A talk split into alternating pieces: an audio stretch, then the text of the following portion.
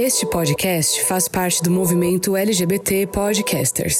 Conheça outros podcasts através da hashtag LGBT Podcasters ou do site www.lgbtpodcasters.com.br.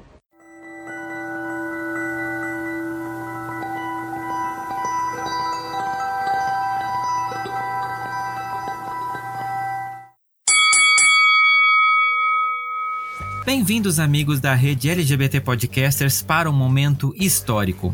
Hoje, aqui no Fora do Meio, dois gigantes vão se enfrentar num ringue principal da militância na internet. De um lado, ele, o discurso empoderador e que exibe seu orgulho aos quatro cantos do mundo, o meio LGBTQIA. Do outro lado, também peso pesado e com cara de mal, o fora do meio LGBTQIA.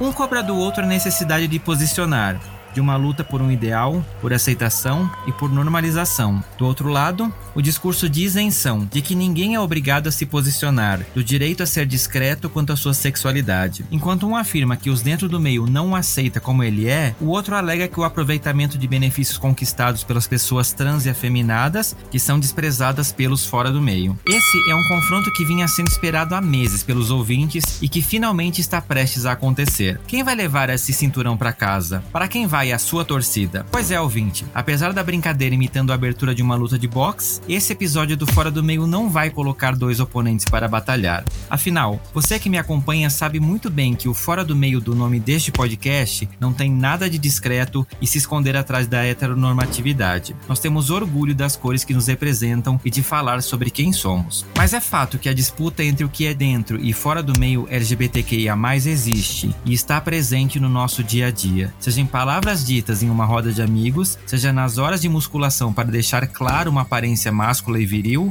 ou em linhas de aplicativos de pegação. Hoje, a nossa discussão é sobre essa eterna luta, buscando mostrar qual é, afinal, o problema de ser um fora do meio cheio de orgulho. Eu sou Fernando Arazão e esse é o Fora do Meio, o podcast que faz parte da rede LGBT Podcasters, que você encontra nas redes sociais como arroba Fora do Meio Podcast no Instagram ou Fora do Meio Pod no Twitter, e que é viado até o último grão de glitter. Armário aberto.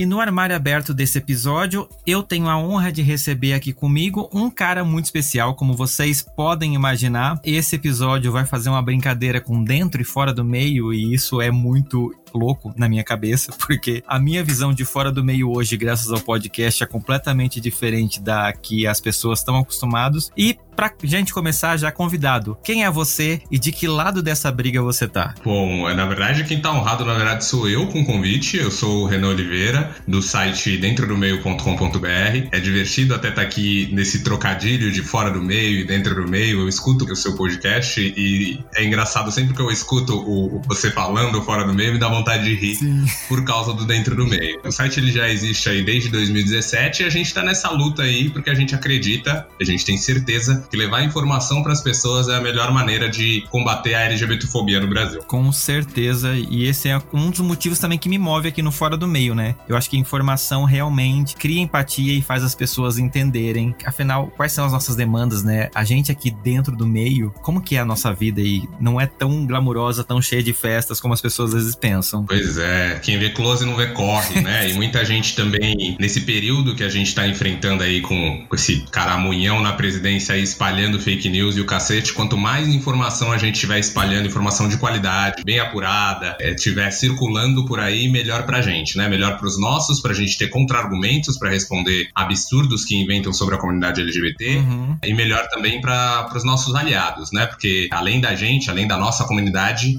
por sorte, a gente tem muita gente também que é aliada, então é bom que esses aliados estejam bem informados também. Com certeza, graças a Cher.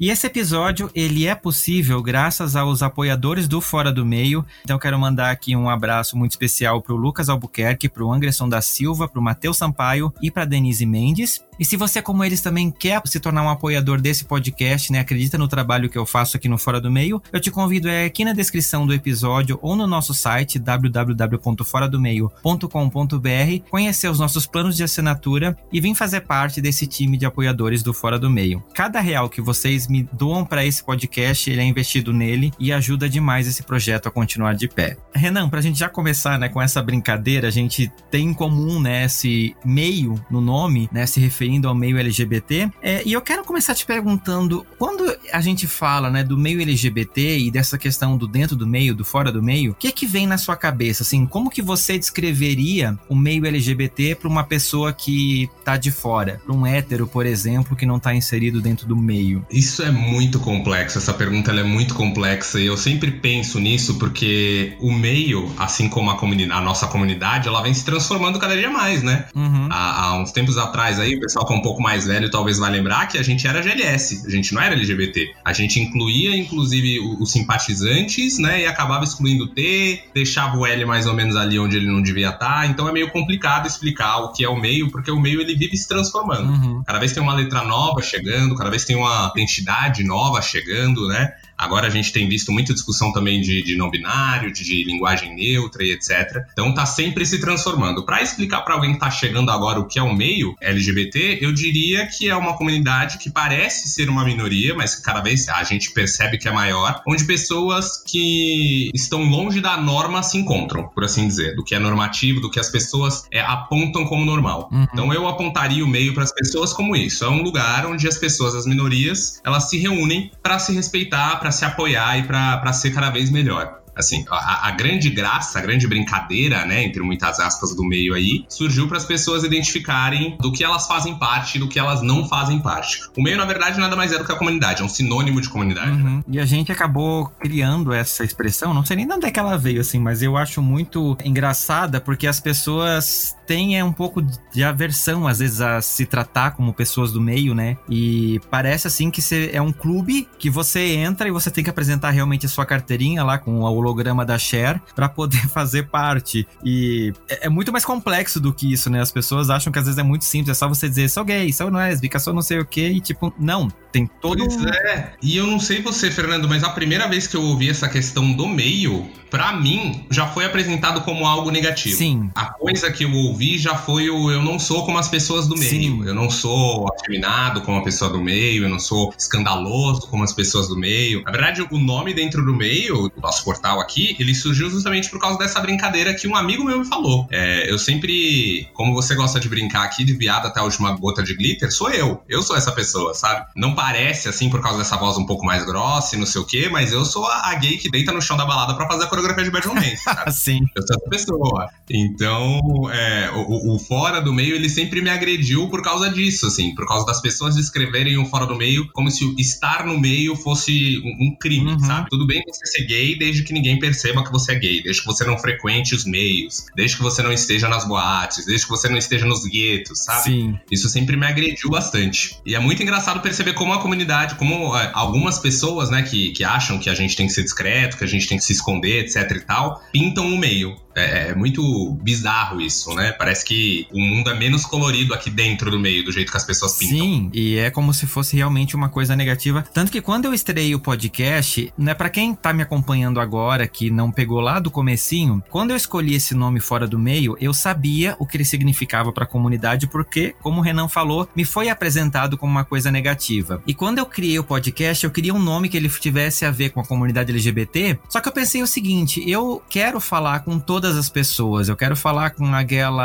gay que ainda tá no processo de se entender, com aquele hétero que tem curiosidade de saber como é a vida do lado de cá e não tem, às vezes, para quem perguntar, ou às vezes não quer perguntar para não parecer invasivo. Essas pessoas, para mim, elas são pessoas fora do meio, porque elas não estão aqui dentro sabendo como que é a nossa vida, Sim. como que as coisas acontecem. Então a brincadeira para mim com o nome foi justamente essa, eu dei essa ressignificada e eu lembro que as pessoas ficaram muito chocadas assim no começo, porque todo mundo achava que era um podcast super reaço assim, né? Como se eu estivesse falando aqui, tipo, não, você tem que ser discreto, fala grosso, e na Smart Fit pra parecer um homenzinho. E é bem o contrário. É, é divertido, é justamente isso que eu falei, eu vou até me repetir aqui, essa, essas brincadeiras do meio, do que, que as pessoas entendem como fora do meio, como dentro do meio. Porque é o que você falou, assim, uma pessoa que não é LGBT, né, não é queer, não é gay, não é lésbico, não sei o quê, ela necessariamente está fora do meio, uhum. né, se a gente for pensar friamente. Mas não significa que diretamente ela é um, um inimigo, né, não é um aliado. Então é divertido também a gente fazer essa brincadeira de estar dentro e fora do meio, porque a cada dia que passa, quanto mais a gente vai sabendo, né, como, como é o mundo, como as coisas funcionam, o que a gente descobre é que a gente precisa ocupar os espaços. Então, da mesma maneira que a gente tem que estar dentro do meio, a gente tem que estar fora do meio também, né? Tem que saber falar com todo mundo. Sim. Eu sei que exige uma paciência que eu sei que a cada dia que passa a gente tem menos, mas a gente precisa educar algumas pessoas, né?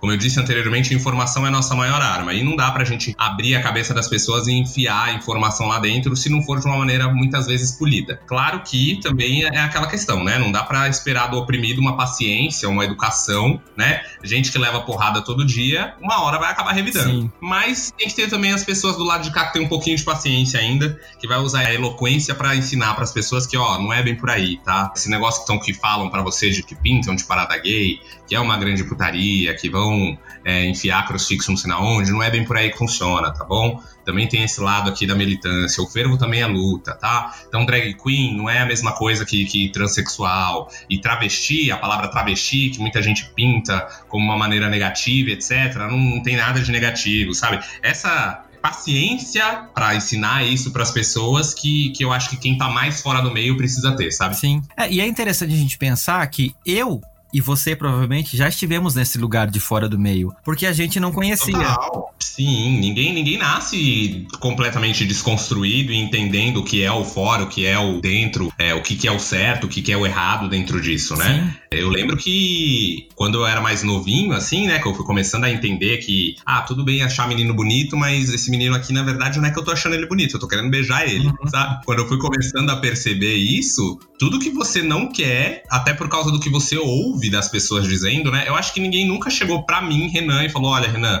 você ser gay está errado. Mas a gente vai escutando na escola, vai vendo as coisas nas séries, né? No Zorra Total, a chacota que é o gay aqui, a chacota que é o gay ali. Tudo que você não quer é, é ser o personagem do olha-faca do, do Zorra Total sabe? Então a gente é ensinado o tempo todo, desde pequeno, que é errado ser o que a gente é. Por mais que ninguém vire para você e fale, olha, se você for viado, você vai para é pecado, tá errado. Por mais que você não tenha essa, essa criação religiosa, de uma maneira indireta, tudo que apontam para você como sendo alguma coisa mais afeminada, mais próximo da mulher, ou mais. É, até que não. Até os gays que não são afeminados mesmo, né? Tem muita gente que não, não tem esse quê afeminado, né? Não anda por aí batendo leque, etc e tal mas a galera tem essa, essa preocupação de não parecer gay, Sim. né? Quando, principalmente quando a gente é mais novo, quando a gente tá nessa fase da adolescência. Exato. Hoje em dia não, tem umas, umas bi muito afrontosas aí, eu fico até orgulhoso de ver. Esses dias, inclusive, esses dias, faz um bom tempo, né? Porque a gente tá nesse, nesse período bendito de pandemia aí, mas eu passei na escola que eu estudei do ensino médio e eu vi dois meninos saindo de mão dada belíssimas, no afronte. Deviam estar, tá, sei lá, na quinta, sétima série no máximo. Uhum.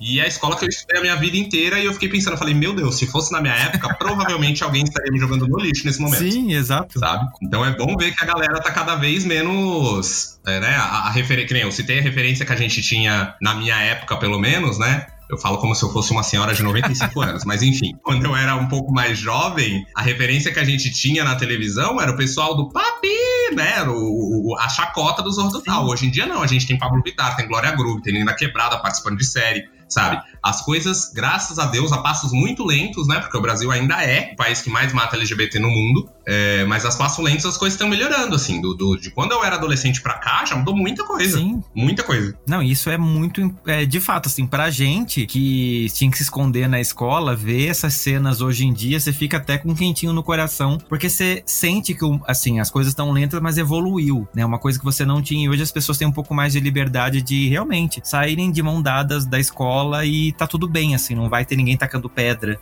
Isso é lindo demais. Pois é, eu, eu acho assim, a gente não pode baixar a guarda, né? Ainda mais em tempos como o de hoje, que se elege gente como Bolsonaro, né? A gente não pode nunca baixar a guarda, a gente nunca pode esquecer do, o que, que a gente passou, quando quanto sangue rolou pra, pra gente estar tá onde a gente tá agora. Uhum. Mas muita coisa melhorou e a gente tem que ser grato, tem que celebrar cada uma dessas vitórias também, sabe? Com certeza. É, eu aprendi muito a gostar de. Até, até nas músicas hoje em dia eu ouço bastante, mas mesmo quando eu não gostava de Pablo Vittar, por exemplo, que eu achava a voz dela muito estridente, coisa do tipo, no começo da carreira, porque ela evoluiu bastante também como cantora. Mas mesmo no começo eu sempre admirei muito o que significa ter um viado nordestino num programa da Globo todas as sextas-feiras, terça-feiras, não sei, não vou lembrar agora quando passava Amor e Sexo. Mas o que significava ter uma figura como ela na televisão. Sim. Sabe? Porque uma coisa é a gente ter a, a, a galera mais pet, né, de, de heterossexual. Outra coisa é a gente ter alguém que, que destoa disso. A primeira vez que eu vi a, a Pablo Vittar no, no, Amor e Sexo, ela tava abrindo um espacate, batendo cabelo na, na Globo, sabe? Por mais que era um horário, não era horário nobre, etc e tal,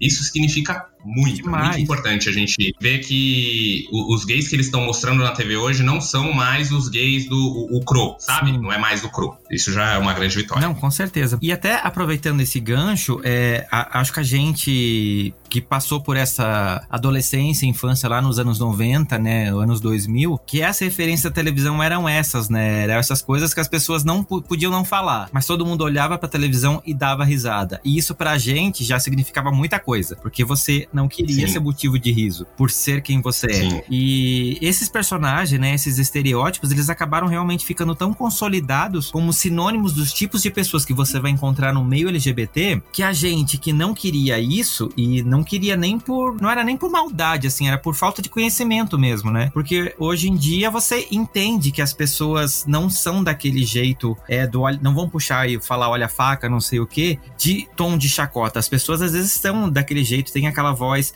andam daquele jeito porque elas são pessoas normais, como pessoas dessas, como pessoas canhotas, como pessoas de olhos azuis, verdes, etc. São características que a gente vai aprendendo a normalizar, mas que esses programas acabaram botando num nível de estereótipo, né? Sim, de, de estereótipo negativo, né? Estereótipo completamente negativo. Até personagens que são é, é, celebrados hoje em dia, por exemplo, a própria Vera Verão, eu sou um homem negro, uhum. né? Então, tudo que eu não queria também quando eu era mais novo e acontecia era ser comparado a Vera Verão, era ser comparado a, a, a Lacraia, porque eram estereótipos assim que que eram pintados como negativo. Como eu queria ter uma máquina do tempo pegar nos meus ombros, assim, mas não eu falar, bicha, tá tudo bem. Sim. Isso vai ser motivo de orgulho para você depois. Desencana. Não surta com isso. Era tudo que eu mais queria, mas até Vera Verão, que é um personagem que era celebrado, que todo mundo gostava e não sei o quê, quando você vai ver a história, você vê que quem desenhou a Vera Verão foi o Carlos Alberto de Nóbrega, e o que ele queria com a Vera Verão era que fosse uma travesti, que, que arrumasse confusão na praça, e batesse em mulher, e batesse em todo mundo. Ou seja,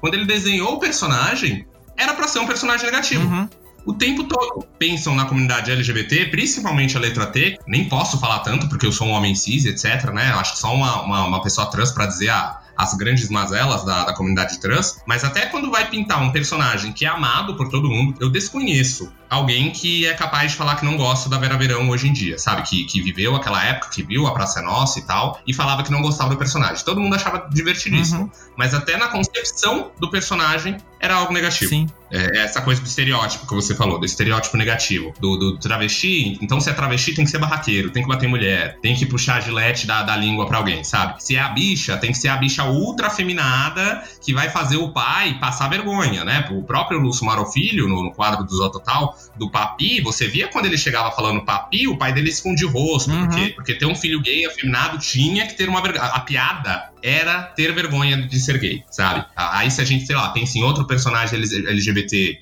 o Zorra Total, na verdade, ele era, ele era um ninho de personagem que, mais uma vez, até Valéria, né? É, o personagem que era do Rodrigo Santana, o pessoal achava divertido e tal, mas se você olha qual que era a piada, qual que era a graça da Valéria? Era uma pessoa trans que o auge da piada era quando a amiga dela chamava ela pelo nome morto dela. Uhum. Que a gente sabe que uma pessoa trans, isso é horrível, você chamar a pessoa pelo nome, né, pelo nome de batismo, né, que eles chamam de nome morto e tal. Sim. Não tem graça isso. Isso não é engraçado, sabe? Mas a gente precisou passar por tudo isso, por todos esses estereótipos negativos mostrados na TV pra gente o tempo todo, para perceber que isso não tem graça, que isso não é engraçado, que isso fere, que isso magoa, sabe? Essa era a grande piada do rolê. Sim. É, e o importante que eu acho assim nesse movimento da televisão é a gente ter saído só dessa característica do humor, né? Ter pessoas LGBTs representadas em outras esferas. Aí começou a parte, né, do drama, que daí todo mundo morria no final, pra gente evoluir para outras situações que tipo a pessoa ser gay ou ser lésbica ou ser trans era só um detalhe, né? Você tinha, claro, a necessidade da ficção às vezes de explorar aquela jornada, mas era uma coisa que você via que tinha uma história por trás muito bem construída, como no caso da, da novela da Glória Pérez lá que tinha aquela personagem trans, que ajudou muita gente a se reconhecer como uma pessoa trans. E isso foi lindo, coisa que esses personagens rasos de humor jamais teriam essa condição. Jamais, jamais. Eu tenho as minhas ressalvas com o texto da Glória Pérez em algum momento, mas eu exalto muito esse A Força do Querer porque ela foi uma professorinha. Uhum. Ela pegou na mão da galera, colocou um, um, personagem que foi feito pelo Silvério Pereira, que era uma drag queen, e colocou uma personagem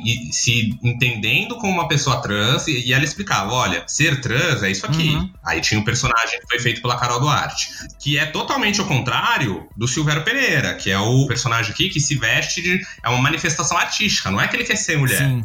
Ele sabe que ele é um homem gay, mas a manifestação artística dele, quando ele quer fazer arte. Então, assim, foi muito bom para dezenas de pessoas. Uhum. Eu tenho algumas ressalvas por causa, justamente por causa dessa questão do, do que a comunidade trans reclama muito, que é do transfake, né? Uhum. Eu acho que a Carol ela fez um, um, personagem excelente, mas talvez tivesse sido um pouquinho mais interessante se tivesse sido uma pessoa trans de fato.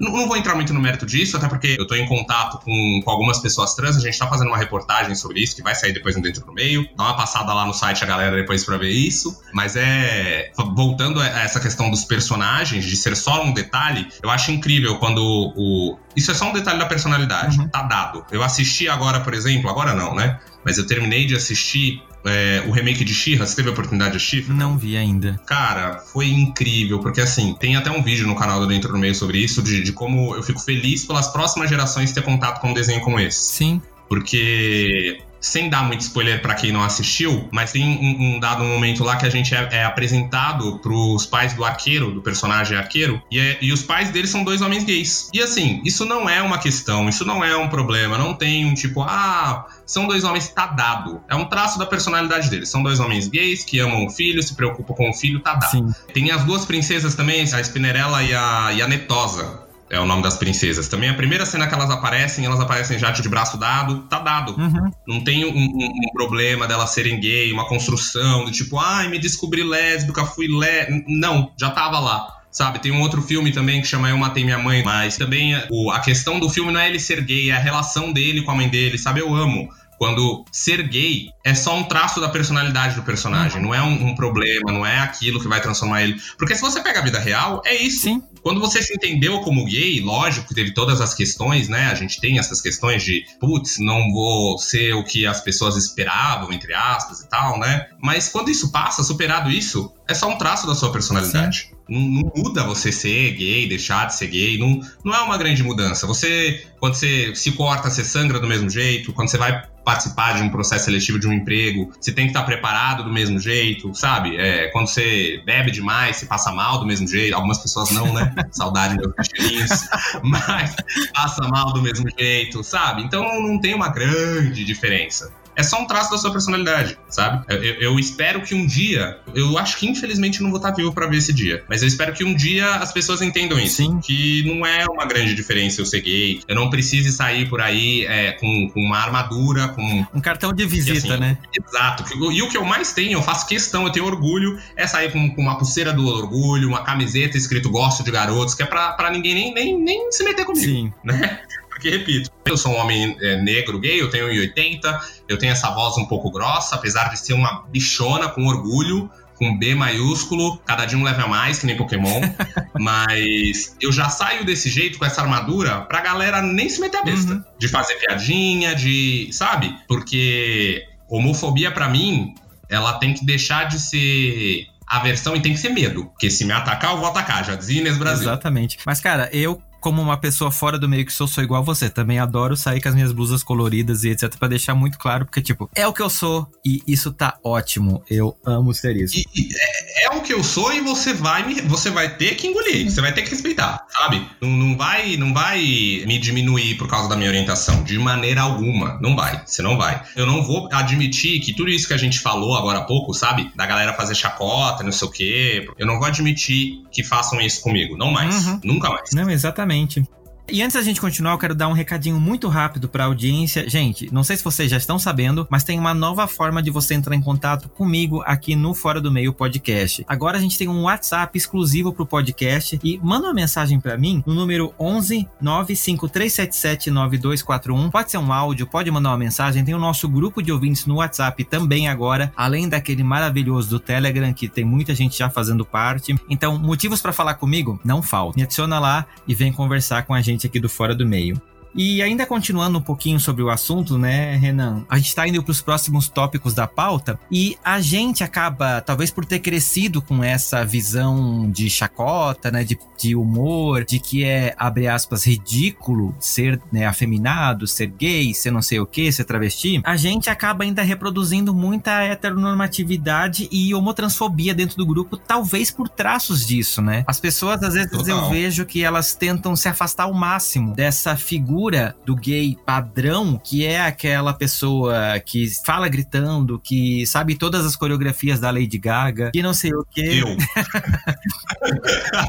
eu sou essa pessoa. Eu não sou essa pessoa porque minha coordenação motora é de uma vassoura, mas eu queria muito. E a gente vê essas pessoas reproduzindo às vezes um discurso que a gente fica assim, cara, que pena que você deu errado nesse quesito, assim, de você não tá conseguindo enxergar o quão bonito é a comunidade que você faz parte, né? Como que você, que né, também tem um, um portal, enxerga isso quando você olha para o meio LGBT? Com uma certa tristeza, assim, porque assim, eu entendo, eu quero entender, né, que somos pessoas diferentes né? Somos todos diferentes. Então não é todo mundo que é obrigado a colocar um salto, nem todo mundo que vai ter essa capacidade de colocar um salto alto e sair por aí, né? Dando pinta, abrindo leque, com shortinho biracu. Não é todo mundo que tem que ser assim, tá? Eu não acho que todo mundo tem que ser assim. Eu também não acho que todas as pessoas têm que morrer na academia para ser extremamente musculoso, ter o corpo, é, a, a, beleza que é dita como padrão, uhum. né? Porque quando a gente fala de padrão, principalmente hoje na comunidade LGBT, quando a gente tá falando de padrão, a gente tá falando nada mais, nada menos do que do padrão de beleza. Uhum.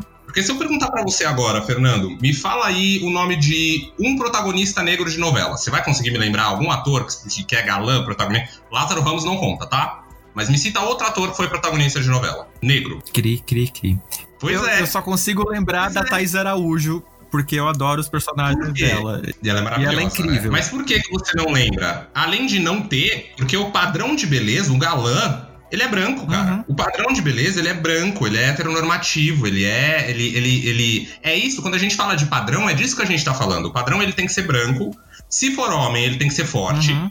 Tá? Ele tem que ser másculo, ele tem que ser viril, ele tem que ter uma voz grossa, ele tem que ter é, as mulheres têm que ficar enlouquecidas. Se ele tiver um olho claro, melhor ainda. Se for mulher, tem que ser aquela mulher esguia, sabe? Uhum. Gisele Bündchen, loira ou cabelo castanho. Então, quando a gente tá falando de padrão, é isso que a gente tá falando, é esse padrão que a gente tá falando, sabe? E a galera que vai pra academia tentar é, mudar o corpo na malhação, na cirurgia plástica, vai, vai fazer a demonização facial, vai se desfigurar toda em busca desse padrão de beleza que as pessoas mostram pra gente na televisão o tempo todo. Sim. O tempo todo. Ah, eu sou um cara um pouco mais velho, eu já disse isso algumas vezes, né? Mas até banca de jornal, se você for numa banca de jornal e olhar a revista, você vai ver a Juliana Paz. Uhum. Você não vai ver a Cláudia Jimenez. Cláudia Jimenez também, a galera nem vai saber quem é Cláudia Jimenez. Deixa eu ver uma atriz gordinha. Você não vai ver a menina que fez a Marcelina na capa da revista. Muito raramente você vai ver. Quem você vai ver é a, é, é a Juliana Paz, é a. fez a Geisa na Força do Querer, gente. Como é que é o nome dela? Belíssima. A Paola Oliveira. Uhum.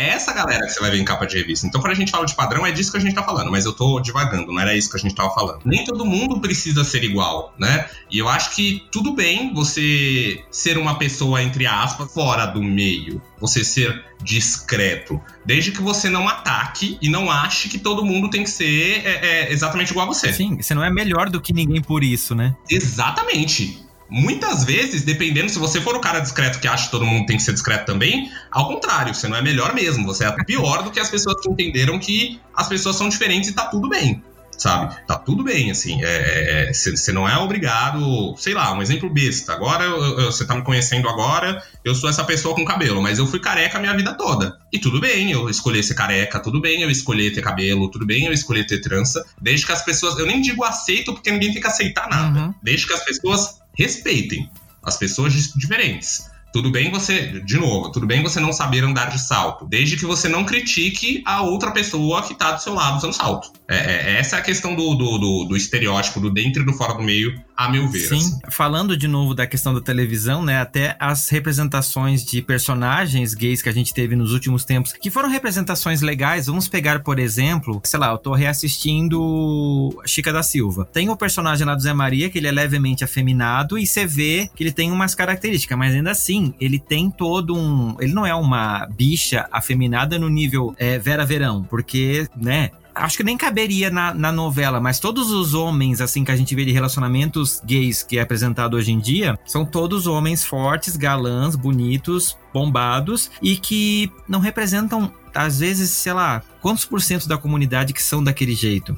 Pois é, é, é, de novo a galera colocando ali aquele padrão que, que para muita gente é inatingível, né? uhum. né? Que nem agora você falando de personagem, eu tô reassistindo a viagem no Viva e eu percebi uma coisa que eu não tinha percebido na época, até porque eu era uma criança quando passou essa novela, né, em 96. Mas tem um personagem lá é, que ele contracena com a Nair Bela, com a Dona Sininha, que ele é claramente gay. Ele tem todos os, os, Ele não tem trejeitos, tá? Ele não tem. É, você não olha para ele e vê que ele é gay, que nem o Félix era, por exemplo, ou que nem o, o Cro era, por exemplo. Mas ele é, ele é aquele cara com, com os estereótipos. Então é aquele cara que ele gosta de cozinhar, uhum. que ele gosta de fazer as unhas das mulheres, que ele gosta de, de fazer o cabelo das mulheres. Então, assim, de uma maneira muito discreta, eles estão entregando pra gente que o personagem é gay. Uhum. Porque até quando ele tá com mulher, é muito na coisa da, da amizade. Ele nunca admira aquela mulher com desejo. Ele admira aquela mulher colocando ela num pedestal sabe? Como muito gay do estereótipo que as pessoas pintam fazem, uhum. né? Nem, por exemplo, o próprio Crow que eu, que eu citei,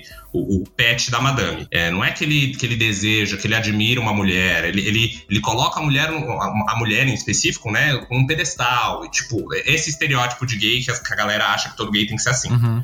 Mas voltando até a própria questão do padrão e do estereótipo, esse personagem que eu acabei de falar, ele é forte. O, apesar dos trejeitos, o Marcelo Serrado não é um cara mirradinho, não é um cara magro, né? Ele é um cara forte também, um cara alto, né? Um cara bonito, né? Se a gente pegar a Félix, por exemplo, e o Carneirinho, dois caras também que estão longe de serem caras fracos, mirrados, gordos, né? Todos os caras gays que eles pintam pra gente na televisão, mais uma vez batendo nessa tecla. Eu sei que é chato até às vezes falar disso, assim. A galera já deve, tem uma galera que já deve estar tá até pensando, ah lá, milituda, né? Eu sei que é chato falar disso. Mas é verdade. Mas é, é, é real, cara é real, não tem como a gente fugir muito disso. Infelizmente não tem. É, se você parar pra pensar, todos os personagens, todos não, vai, mas boa parte dos personagens de destaque, especialmente personagens de destaque que eles pintam como gay, até como lésbica, né? Que a gente teve a Giovanna Antonelli que fez naquela, naquela novela que ela era fotógrafa, né? Que ela larga o marido pra ficar. Teve a, a própria Nanda Costa também, que, que fez uma uma lésbica, mais ou menos, né? Porque o, o João Emanuel Carneiro ele tem mania de curar os personagens é, da novela então. dele, mas isso é, né? é, é, é, meio complicado. Mas são sempre essas pessoas, assim, com um padrão de beleza que você fala, mano, o, o, pra não falar que não teve nenhum personagem gay de novela que era mais próximo do normal, eu lembro que agora em Amor de Mãe, ah, eu tô entregando toda que eu sou a noveleira, né?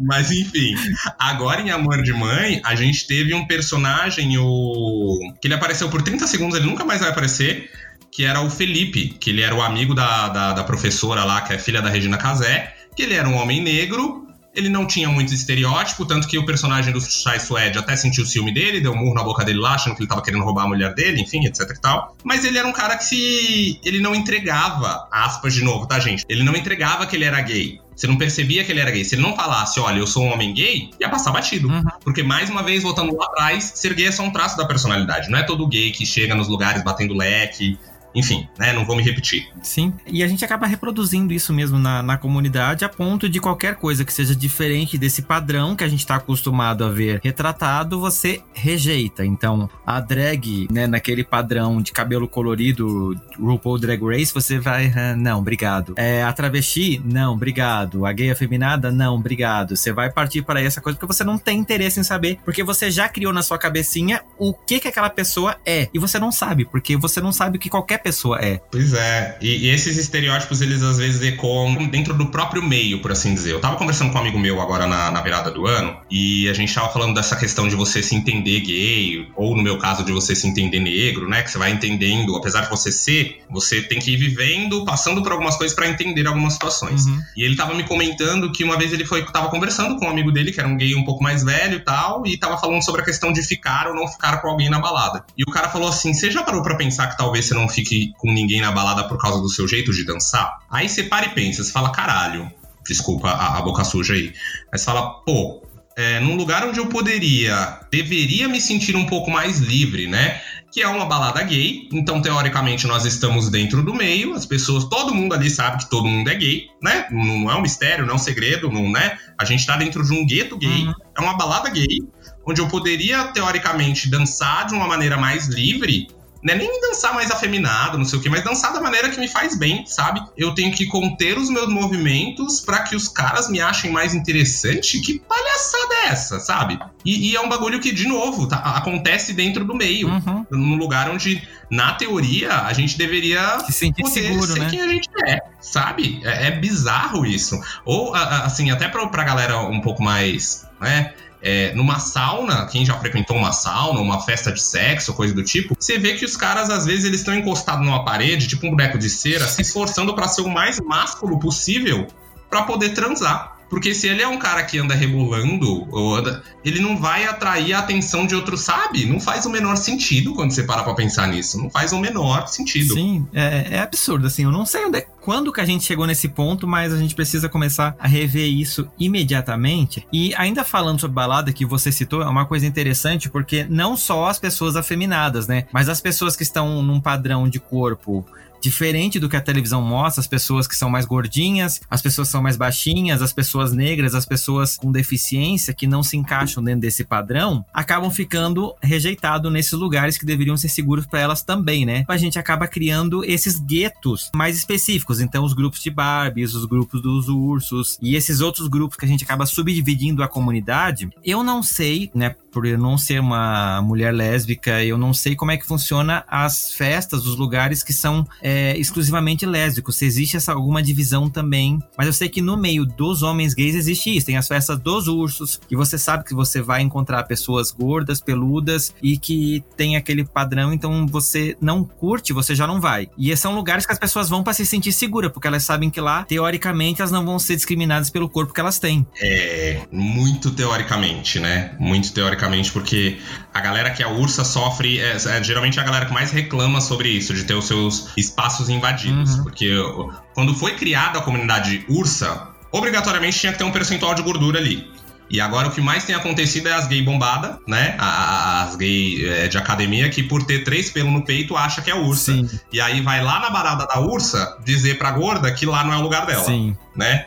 é um pouco complicado. Eu tenho é, as minhas ressalvas, até por causa das minhas vivências, né, com a comunidade urso. Eu acho que eles acabaram, às vezes, alguns deles, falar isso com muito cuidado, com todo carinho, tá? Porque eu sou uma pessoa magra, não tô é, recriminando ninguém, etc. Mas eu acho que a comunidade urso, às vezes, ela se fecha muito muito por causa dos preconceitos que ela já sofreu, por causa da rejeição que ela já sofreu. E aí, às vezes, você só tá ali de boa. Uhum e eles já acham que eles precisam repelir você porque você vai é, oprimir eles, uhum. sabe? É, teve uma fase da minha vida que eu, que eu brincava de ser DJ, e aí um amigo meu que é DJ, que é o Urso, me chamou para tocar nessa festa. É, muito como um amigo mesmo, nem recebi por nenhuma, foi só pra dar uma força nele lá, para fechar o line-up. Ele me, me, chamou, tocou, e aí, beleza, depois que eu toquei, eu fui pro Fumódromo conversar com o pessoal e tal. E a gente só tava lá existindo, eu não tava dando em cima de ninguém, eu juro por Deus que eu tava tranquilo. E um cara virou para mim e falou assim: Ah, eu não ficaria com você não, porque você é muito magro. E aí eu fiquei tipo, mas peraí, em que momento que eu dei a entender por um instante que eu queria ficar com você?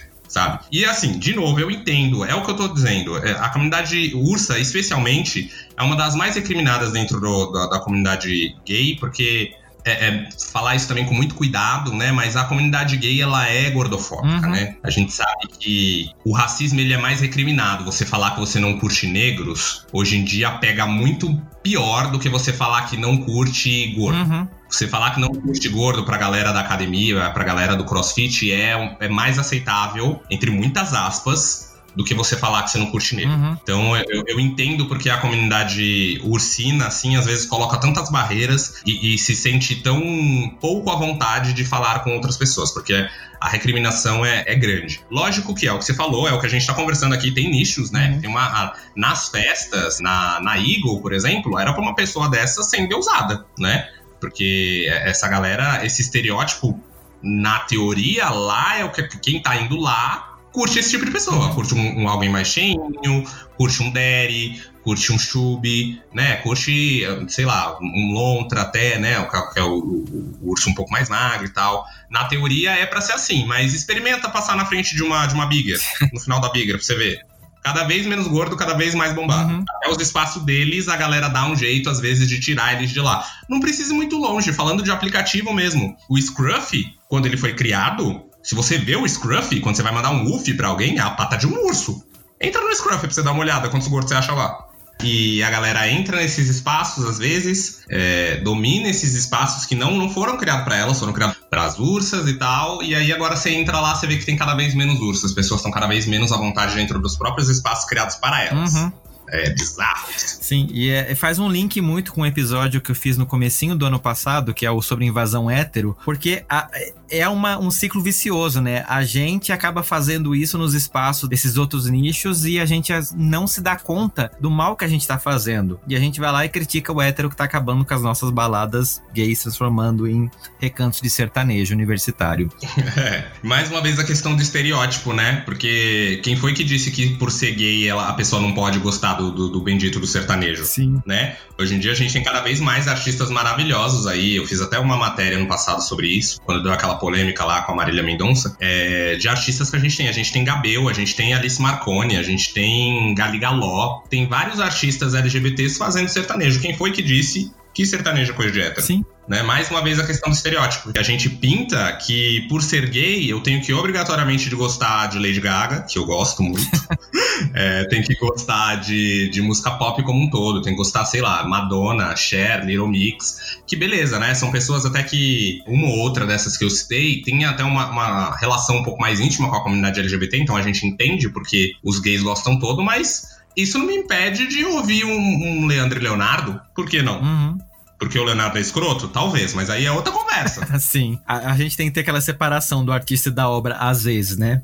Ah, tem que ter, tem que ter, porque senão você não assiste mais o Harry Potter, você não, não, não escuta mais um, um não vou nem citar umas artistas aí, porque senão é, o cancelamento vem pra gente, nem pra elas. Sim. Bom, eu vou aproveitar para falar com você, ouvinte, que por acaso, se ainda não segue o Fora do Meio nas nossas plataformas onde nós estamos presentes, seja o Spotify, seja o Deezer, aonde você nos escuta, eu te convido a ir nessa plataforma e seguir o perfil do podcast e se inscrever no nosso canal do YouTube também e outras plataformas onde nós estamos presentes, como no Twitch, por exemplo, para acompanhar as nossas lives, porque cada vez que a gente cresce em número nessas essas plataformas, cada vez que as pessoas vão lá e dão um seguir e dão um se inscrever, e até comentam, né? Fazem comentários nas plataformas que é possível fazer isso, seja nos aplicativos que permitem isso, como o Cashbox, por exemplo, ou através do próprio YouTube, você tá dizendo para a plataforma que nós sim somos um conteúdo relevante e que vale a pena ela mostrar a gente para novos ouvintes. E se você nos escuta através de algum aplicativo Apple, eu te convido aí na nossa página no Apple lá, dar cinco estrelas e fazer um comentário sobre esse podcast, porque isso ajuda demais a gente a aparecer para novos ouvintes. E isso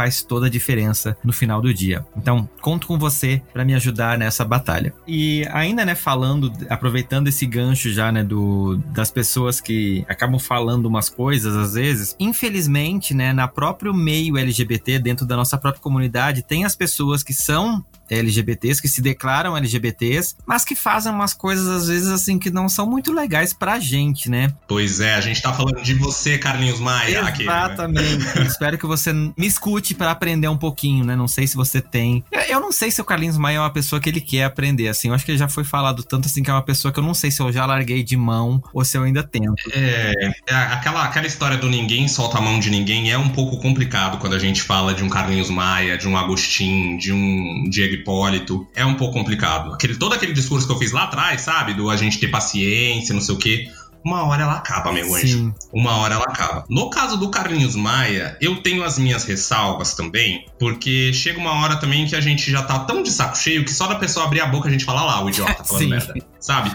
E às vezes não é bem por aí. Por exemplo, teve um, um, caso recente, entre muitas aspas, do marido dele, que tava dando uma entrevista, acho que era pro Léo Dias, alguma coisa do tipo. E aí ele tava citando o que a família dele falaria descobrindo que ele era gay, sabe? Falar ah, que é errado, que é pecado, que não sei o quê. Não foi ele que tava dizendo que ele acha isso. Ele tava dizendo que a família religiosa dele falaria isso para ele, mas não fala por causa do dinheiro. Uhum. Se você assiste o vídeo, você percebe que não era uma fala dele. Mas alguns colegas meus, alguns portais, colegas meus, deram a notícia como se o marido do Carlinhos Maia, por ser Carlinhos Maia, né, que a gente já conhece todo o histórico de falar que o casamento dele era um casamento entre dois caras, enfim, todas as asneiras que ele já falou, e pega isso e aí joga mais lenha na fogueira, uhum. sabe? a pessoa já não é santa, mas aí ao invés da gente pegar e, e, ouvir, ou ver se a pessoa tá aberta à mudança ou não, ah não, é Carlinhos Maia, então com certeza falou merda, Sim. sabe? A gente tem que tomar esse cuidado. Longe de mim defender Carlinhos Maia, gente, pelo amor de Deus, não é isso que tá acontecendo nesse momento, tá? Eu só tô dizendo que às vezes a gente tá tão preocupado em, em, em cancelar e apontar o dedo ou coisa do tipo que a gente não percebe que não é bem aquilo que tá acontecendo, uhum. tá? No caso do Carlinhos Maia, falou que nem sabe se ele tá é, preocupado em aprender e etc. Eu concordo contigo, tá? Eu acho que ele já formou uma personalidade, uma característica, até dessa, dessa versão do meio mesmo, né? Que a galera, é, às vezes a gente bate um pouco forte, tem que bater mesmo, mas às vezes a galera acaba tomando uma versão do meio. Teve uma coisa que eu vi o Carlinhos Maia fazendo que eu falei, olha, talvez seja um sinal de mudança, que foi quando ele convidou a Bianca Della Fence para participar de uma live com ele lá, e aí eles debateram, e aí a Bianca, é, muito eloquente, é, conseguiu explicar algumas coisas para ele. Eu consegui assistir dois minutos dessa live, porque o Carlinhos Maia simplesmente não deixava a Bianca falar, ele só tava muito preocupado em se defender. Uhum. Falar, não, não é isso que aconteceu, não foi isso, não foi isso que eu quis dizer, não foi isso que eu disse. Ele tava muito preocupado em se justificar em ser descancelado, tô fazendo aspas pela oitava vez hoje, com a mão aqui. Tava mais preocupado com isso do que entender onde ele errou. Porque o que eu acho que acontece muito com essa geração de, de influenciadores, por assim dizer, é que às vezes a galera não, não dá esse tempo de, de absorver, de falar, beleza, a galera tá gritando aqui, tá apontando o dedo na minha cara, tá fazendo um escândalo falando que eu errei. No que eu errei? O que, que, foi que eu fiz de errado? Não tem essa preocupação da galera de entender o que errou, de entender porque tá sendo criticada, sabe? Não tá acontecendo isso. A gente tá num mundo onde as coisas acontecem tão rápido que a única preocupação da galera é não ser cancelado. Uhum. Então, alguém apontou um erro, eu não vou tentar entender o que eu errei ou por que, que a pessoa tá falando que eu errei. Não, eu vou pedir desculpa imediatamente, sem entender do porquê que eu tô pedindo desculpa, só para não ficar mal na fita, Sim. sabe? É por isso que eu valorizo de novo, aspas, não sou eu que tenho que valorizar, mas é por isso que eu valorizo o pedido de desculpas, por exemplo, da Marília Mendonça quando ela fez aquela piada transfóbica. Porque, ao contrário de todo mundo, ela não chegou pra galera e falou assim: olha, desculpa a quem se sentiu ofendido. Ela falou: não, eu não vou me justificar, não é cabível. A Tata Werneck fez isso também. Não cabe eu fazer esse tipo de piada no mundo de hoje com tanta informação. Eu errei, eu não vou me justificar, me desculpe. Uhum. Pedidos de desculpa, eles têm que ser assim, gente. Se você fez uma merda, se você é o Carlinhos Maia e fez uma festa no meio de uma pandemia, que eu sei que até foge um pouco da pauta do que a gente tá falando aqui, né? Que ele ter feito uma festa numa pandemia não, não é por ele ser LGBT, é porque ele é sem noção mesmo. Mas ele não, não se preocupou em falar, porra, por que, que a galera tá me preocupando com isso, sabe? Por que, que a galera tá, tá puxando minha orelha, uhum. sabe? A galera não tá preocupada com isso mais. E, e outra coisa também é, é, os limites da crítica com, com o cancelamento. Porque às vezes você só tá criticando a, a atitude da pessoa. Fala, ó, oh, essa piada que você fez aqui não foi legal. É uma crítica, não tem ninguém te cancelando, não tem ninguém falando para ninguém te ouvir mais, ninguém quer acabar com a sua carreira. Calma, só calma, sabe? E é isso, é preocupante, porque aí a gente tem uma, uma galera assim, sei lá, Roma Gaga, por exemplo, que a gente sabe que é uma pessoa trans, né? Tá ali já na margem da margem da margem, é, é a primeira a levar pedrada, mas às vezes tem umas atitudes que você fala, pô, amiga, não tem como ficar do seu lado também, né? Fica um pouco difícil de te defender se fazendo isso. Que nem teve um, um, alguns anos atrás, eu fui na, na, na feira da, da, que antecede a parada LGBT para cobrir e tal. E aí tava a Roma Gaga e a Chaka em cima de um palco. A Chaka tava apresentando e tal. Do nada, a Chaka percebeu que o tempo tava estourando. A Chaka foi fazer uma menção pra, pra Roma Gaga pra ela, né, diminuir ali, pra, pra talvez deixar o palco e tal. Roma Gaga tomou o microfone da mão dela falou: Eu vou sair desse palco porque essa drag está morrendo de inveja de mim sabe, num espaço que não cabia isso, que não era isso, uhum. sabe? Eu, até aqueles próprios vídeos que a Roma Gaga costuma fazer, é, chamando o nome de um homem, sabe? Tipo, Tiago, não sei o que, a gente sabe que isso vai virar chacota no meio dos héteros, sabe? Sim. Pra que, que você vai dar mais munição pra um cara que já não gosta de você, que já não te defende, que já vai te zoar só pela sua existência, pra que, que você vai dar mais munição pra galera fazer, sabe? É uma galera que você fica assim, tipo, puta que pariu, sabe? Fica difícil ter empatia, fica difícil ficar do seu lado. Eu entendo tudo que você passou, eu entendo os dedos apontados, eu entendo as piadas, eu entendo, eu juro que eu entendo. Mas parece que você não entende, porque olha o que você tá fazendo, olha a munição que você tá dando. Né? O próprio Diego Hipólito falou: ah, na verdade eu me encontrei com o Bolsonaro porque eu queria é falar sobre o esporte, não sei o quê. Eu não duvido da intenção, da boa intenção dele em defender o esporte, mas olha quem é, cara. Sim. É um cara que falou que se te visse beijando de mão dada com outro cara na rua, ele ia te bater. Como é que você vai ficar do lado de um cara desse e falar que não, mas não, sabe? Não dá, não dá, só não dá. Fica, fica complicado defender essa galera que tá dentro do meio, sabe? Que, que é. que na teoria era pra estar tá junto com a gente de mão dada ali. É, é, é, difícil, é bem difícil. Sim, a gente não quer partir pro cancelamento, mas também não dá pra passar pano pra tudo, né? Você tem que ter ali um equilíbrio, um bom senso para você saber, tipo, amiga, você tá fazendo errado e você precisa repensar. E as pessoas têm estar aberta a repensar, porque eu posso errar, você pode errar, a gente é, querendo ou não, criador de conteúdo, alguém pode chegar na nossa cara e dizer, olha, no vídeo tal, no podcast tal, você falou isso e não foi legal. Sim, total. Aconteceu comigo muito, não muito, né, mas aconteceu recentemente quando eu fiz uma matéria, é, um tempo atrás, falando que filmes é, adultos, né, por assim dizer, filmes educativos adultos,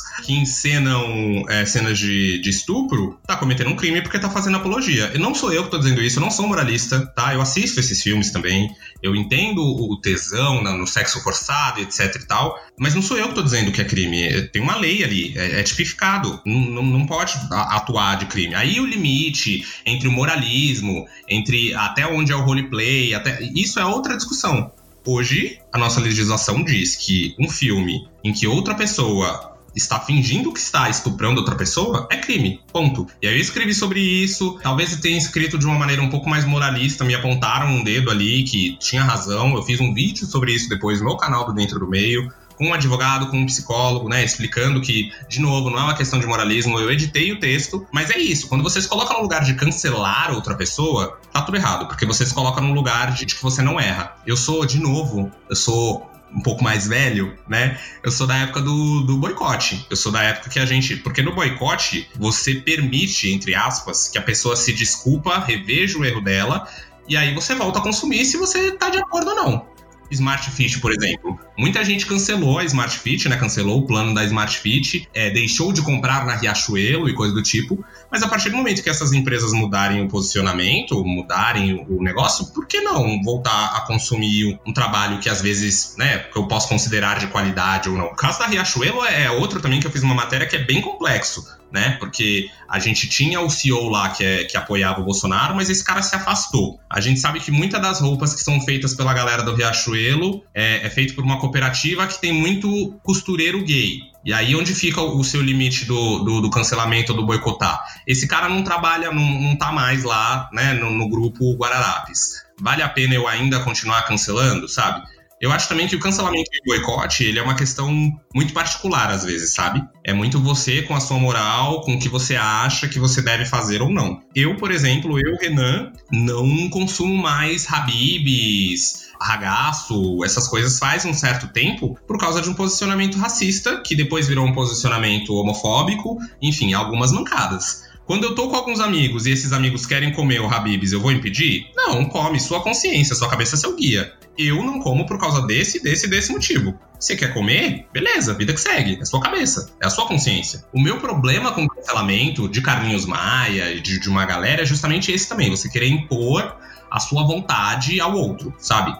É, a Anitta é um exemplo disso. Eu também não consumo mais o trabalho da Anitta por questões particulares minhas. Porque eu acho que muitos dos posicionamentos dela lá atrás eram posicionamentos estratégicos. Ela não pensava realmente aquilo. Ela pode ter mudado, né? Ela fez algum, alguns levantamentos políticos, etc e tal. Mas eu, Renan, no meu íntimo, na minha consciência, não me sinto mais à vontade de consumir o trabalho da Anitta. Se eu vou na casa de um amigo meu e tá tocando a Anitta, eu vou pedir pra esse amigo tirar? Não. Ele ouve, problema dele, vida que segue, a gente escuta, a gente vê um clipe aqui, a gente vê um, um modo turbo que tem ali uma Pablo Vittar, não tem problema. Eu tô dizendo que eu, Renan, eu não me sinto à vontade de consumir o trabalho dela. Se você quer consumir, vida que segue, sabe? Eu acho que é essa questão também, da gente querer cancelar e impor pro outro o que, que o outro tem que fazer. Não é bem por aí. Mesmo em casos de Carlinhos Maia, mesmo em caso até de Anitta, que é que se identifica como uma mulher bissexual, né? Pelo menos ela disse que ela se identifica como uma pessoa bissexual. Então tem essa questão também. As pessoas, elas, elas erram. E não é a, a sexualidade dela que vai determinar se ela é escroto ou não. De novo, não estou passando mal pro Carlinhos Maia. Eu tenho 500 ressalvas no Carlinhos Maia. Às vezes eu, eu, eu sinto vontade de pegar a minha mão direita, bater assim, ó, e voltar.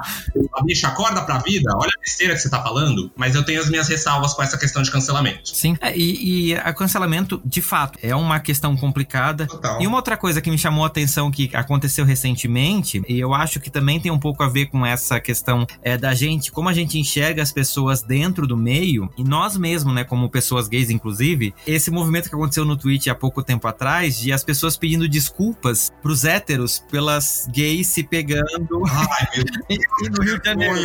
E eu pensei, tipo, gente, a gente, eu que tenho consciência que sou gay, estou me prestando ao papel de dizer: olha, eu faço parte dessa comunidade e essa comunidade age assim. A gente transa no meio da rua. Então, desculpa por a gente transar no meio da rua, porque, sei lá, tantas pessoas que sabe Deus quantos, deve representar o quê? 1% dessa população, fizeram uma coisa errada que é um crime, independente de seja a pessoa gay, hétero, bissexual, sabe? Você tá justificando uma coisa baseada numa condição sexual que não tem nada a ver e pedindo desculpa. Sim, eu fico com muita vergonha disso, porque é, é, aquilo que eu falei, eu já falei hoje também, mas a galera usa muito isso em como justificativa de parada LGBT também, né? Falar, ah, porque parada é sexo ao ar livre e não sei o que, e é putaria, e por isso que eu não vou, porque os gays, os gays não merecem direitos por causa disso, não sei o que. E aí você não precisa ir muito longe. Acho que dois dias depois desse cara que pediu desculpa por causa do, do punhetaço lá em Ipanema, saiu um vídeo de uma galera transando, de duas pessoas, né, heterossexuais, um homem e uma mulher heterossexual, transando num terreiro baldio. E eu não vi nenhum heterossexual falando assim, gente, me desculpa em nome de todos os heterossexuais. a gente não precisa ir muito longe. Daniela Sicarelli, quem lembra da Daniela Sicarelli na praia? Sim. Você viu algum heterossexual virando e falando assim, olha, gente, me desculpa, viu? Tá muito errado isso daqui em nome de todos os heterossexuais. Não, é a questão mais uma vez do moralismo, porque o gay, principalmente, né, especialmente o gay, acho que até pessoas trans também são pintadas como promíscuas. Uhum. Parece que a gente, assim, não consegue olhar para uma pessoa do mesmo sexo que fala: Não, eu preciso transar com você agora, tire essa roupa, não importa onde eu tô. E não é por aí, não é a orientação sexual que dita isso, gente, pelo amor de Deus. Essa bicha do que, que pediu desculpa em nome de toda a comunidade LGBT, que teve isso também no carnaval lá, também do, do episódio do Golden Shower, uhum. não sei se você vai lembrar. Sim. Teve também muito gay falando: Não, pelo amor de Deus, me desculpe em nome da comunidade, me desculpe é o caralho. Desculpa o palavrão aí, mas me desculpa, não, pelo amor de Deus, gente. Não, não tem essa, para com esse moralismo. Primeiro que, assim, do mesmo jeito que a gente tem gente safada, a gente até usar a palavra promíscua mesmo na comunidade LGBT, a gente tem gente safada e promíscua no, no, entre os heterossexuais. Isso não tem nada a ver, pelo amor de Deus. Não, ah, olha, eu tento ser uma pessoa paciente, paz e amor, mas isso me tira sério de um jeito. Sim. É, vale lembrar que a questão da, da promiscuidade, eu acho que segundo a OMS, eu não tenho certeza agora, algum convidado meu falou uma vez, é uma pessoa que transa com o quê? Quatro pessoas por ano? Acho que qualquer pessoa solteira Quem faz é isso, né? Todas nós somos, pelo amor de Deus. E quando eu digo todas nós, eu não tô dizendo todos os gays, não. Eu digo pessoas hétero mesmo. Sim. Mas vai, vai num Vila Mix da vida pra você ver e, e, e pergunta pra um cara, falou, oi, escuta, é, esse ano aqui, você transou com quantas pessoas já? Se ele fala, pelo amor de Deus, sabe? E era exatamente por isso que era ridículo também é, é, quererem proibir pessoas LGBT, né? Especialmente homens, gays e bissexuais e mulheres trans, de doar sangue. Porque é, a, a, desculpa era essa, essa promiscuidade, né? Exigia que esse grupo de pessoas ficasse 12 meses sem transar. Mas tudo bem uma pessoa que transou com um desconhecido na noite anterior, heterossexual, lá doar sangue. Pelo amor de Deus, isso é um moralismo que. século XIX. Sabe? Pelo amor Nossa, isso, isso, me estressa. Isso é um bagulho que consegue me irritar mais do que Carlinhos Maia. Sim, não, com certeza. Você acha que não é possível e a galera vai lá e prova que é. É isso, gente. Quem não tem teto de vidro que atira a primeira camisinha. Não é, já dizia Pete, menino. Pelo amor de Deus. Exato. E eu acho triste ver isso. Eu acho que justamente porque mostra o quanto a gente tá tão enraizado com essa culpa cristã que por mais que você se entenda como uma pessoa LGBT e que tá tudo bem com isso, você se aceita, digamos assim, você fica com essa necessidade de se desculpar por qualquer deslize. Parece assim que você tá esperando que você vai errar. Em algum momento você também vai transar no meio da rua, porque é isso que espera de uma pessoa gay. Então você em algum momento vai deslizar e vai cumprir esse papel. Aí você precisa já se desculpar para dizer: olha, desculpa, né? Não sou eu, é a minha natureza. Tipo, filho. Exato, exato. Mas você usou a descrição correta, é a coisa da culpa cristã. A maneira que a igreja pintou que a gente tem que ser a, própria questão até do machismo mesmo, né? Do sexo antes do casamento, do você não pode agir dessa maneira, você precisa agir dessa maneira. Você precisa esperar a pessoa certa para transar, você precisa esperar a pessoa certa para sentir prazer. E a gente sabe, né, que não é bem por aí que funcionam as coisas, não é por aí que a banda toca. Não, nunca foi, não né? vai acontecer. Nunca foi, nunca foi. Pelo amor de Deus, sabe? Acorda pra ver. E, e, e se, sabe o que mais me irrita? Eu não posso falar por essa gay que pediu desculpa porque eu não a conheço. Mas muita gente que tem esse discurso moralista do tipo, ai, é, é, as pessoas que transam no primeiro encontro, você vai, vai investigar a vida da pessoa? Essa pessoa é a falsa moralista. Uhum. É a pessoa que gosta de ser dada do avesso por 15 pessoas ao mesmo tempo sabe? É, mas que quer pintar, quer pagar para a sociedade que, oh, sou pura, meu nome é Poliana, sabe? Toma demência, bicha, pelo amor de Deus, me irrita isso. Me, Fernando, isso me irrita. Eu, eu, imagino, e não é só você. É, e Renan, pra gente já partir pro encerramento, infelizmente, porque essa conversa tá maravilhosa, mas deixa eu te fazer uma pergunta né? A gente começou esse episódio fazendo essa brincadeira, né? De uma luta de um lado tal fora do meio, de um lado tal dentro do meio. As pessoas precisam escolher um lado? O que, que você acha disso? Acho que não. Acho que não precisa escolher um lado desde que, mais uma vez, não fira a liberdade do outro, sabe? Você não precisa impor que a outra pessoa seja. Você não precisa frequentar uma balada LGBT se não te faz bem, se você não gosta do tipo de música, se você não gosta de, de sair à noite, você não precisa. Mas você também não precisa condenar quem vai, sabe?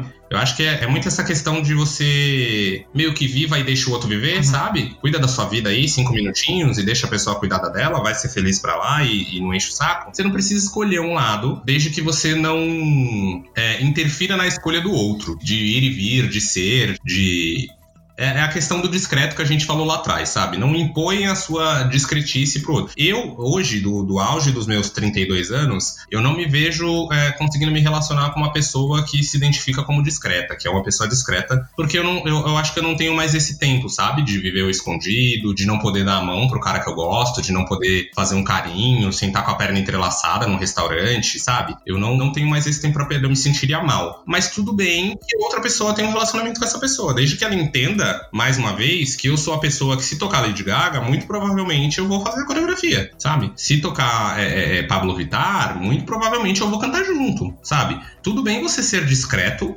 desde que você entenda que eu não uhum. sou. Não sou, não fui e nunca serei. Eu acho que é essa questão, assim, do, do, fora e do dentro do meio, de ser e de não ser discreto. Tudo bem você não ser, desde que você não interfira na vida do outro não queira cagar regra na vida do outro. É, é esse o Sim. ponto. Não, e, e, com certeza, é, eu acho que a gente, como ser humano, assim, a gente é LGBT, a gente está inserido dentro de uma sociedade e a gente recebe toda essa carga que a sociedade joga em cima da gente desde que a gente nasce. Antes, às vezes, da gente nascer, né? A gente já tá ali sendo julgado e colocado dentro de caixinhas. E para mim, a questão do ser dentro ou fora do meio nada mais é do que esse monte de caixinhas. Você se encaixa no não dou pinta, você se encaixa no a minha voz é grossa, você se encaixa no meu corpo é um corpo masculino. Você vai se podando, às vezes, até de quem você realmente é, para poder vestir a, a, carapuça desse personagem, né? A, a gente, é, quando começa a se perceber como gay, eu acho que a gente passa um pouquinho nessa fase do teatro, do ator, que você vai criando um personagem para você quando você não tá confortável com a pessoa que você enxerga no espelho, com as características que aquela pessoa tem. Então você começa a disfarçar e a sexualidade é isso. Você vai disfarçando até que chega uma hora você diz: olha,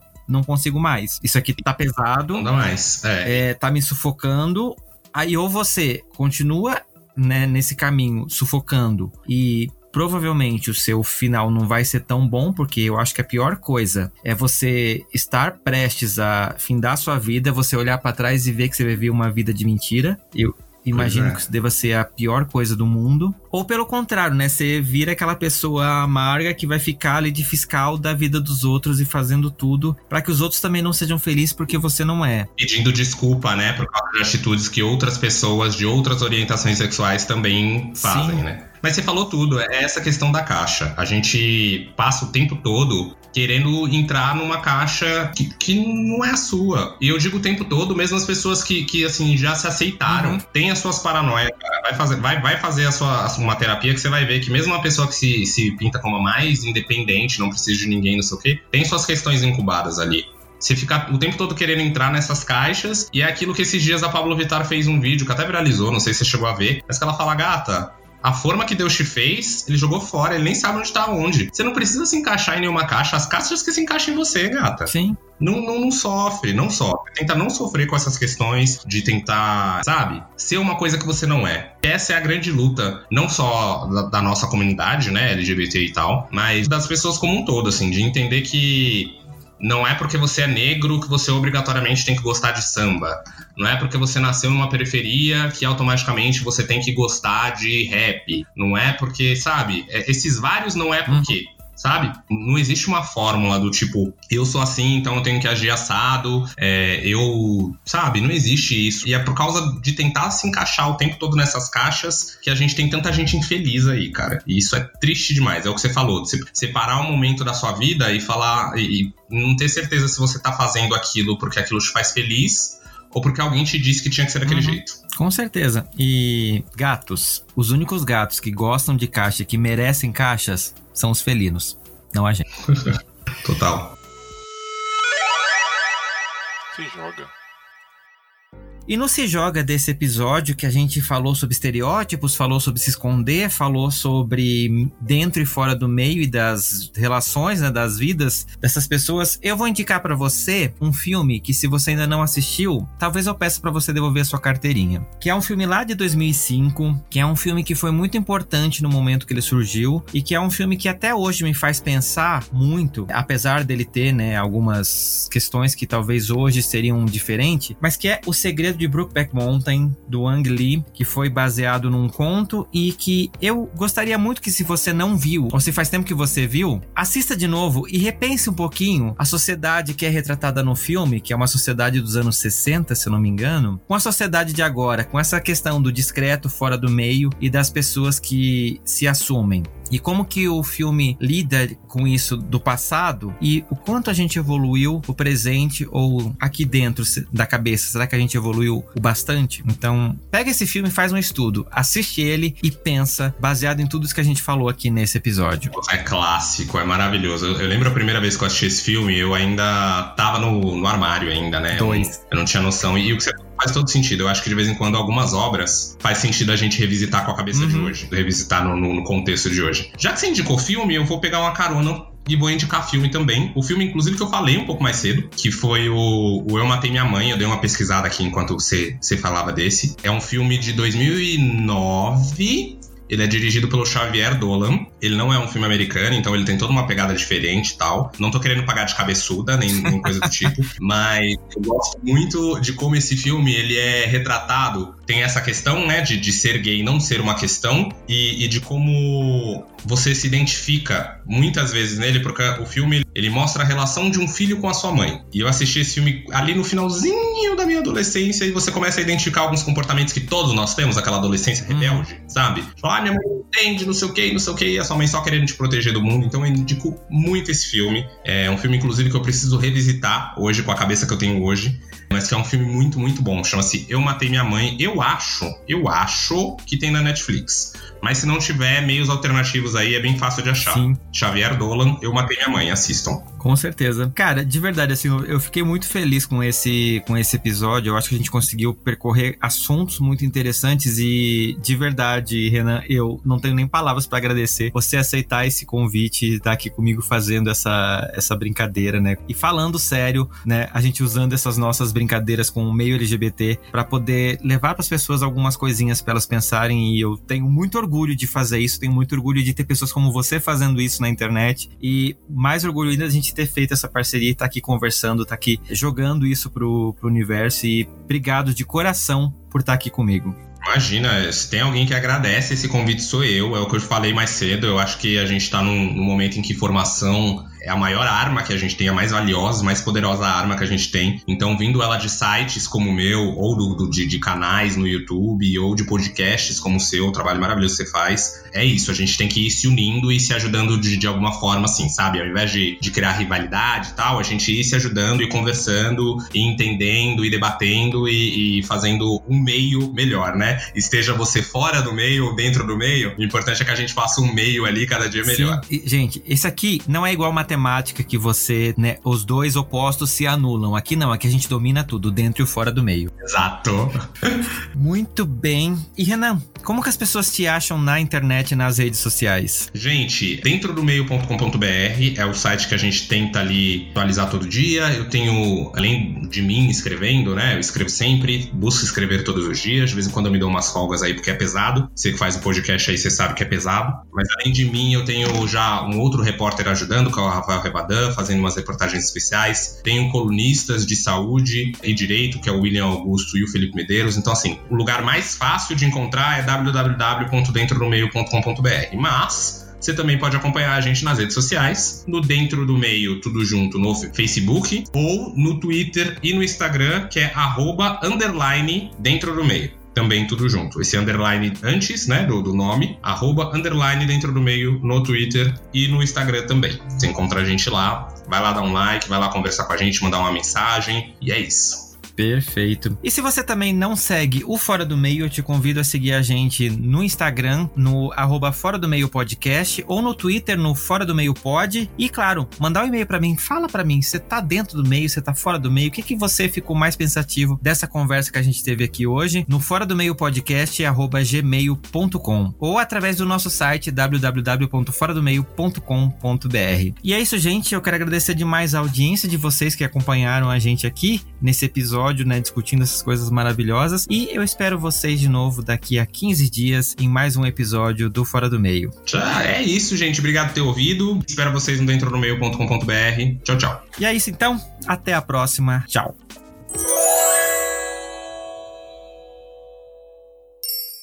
Este podcast faz parte da Podcast. Conheça os demais programas da rede acessando podcast.com.br.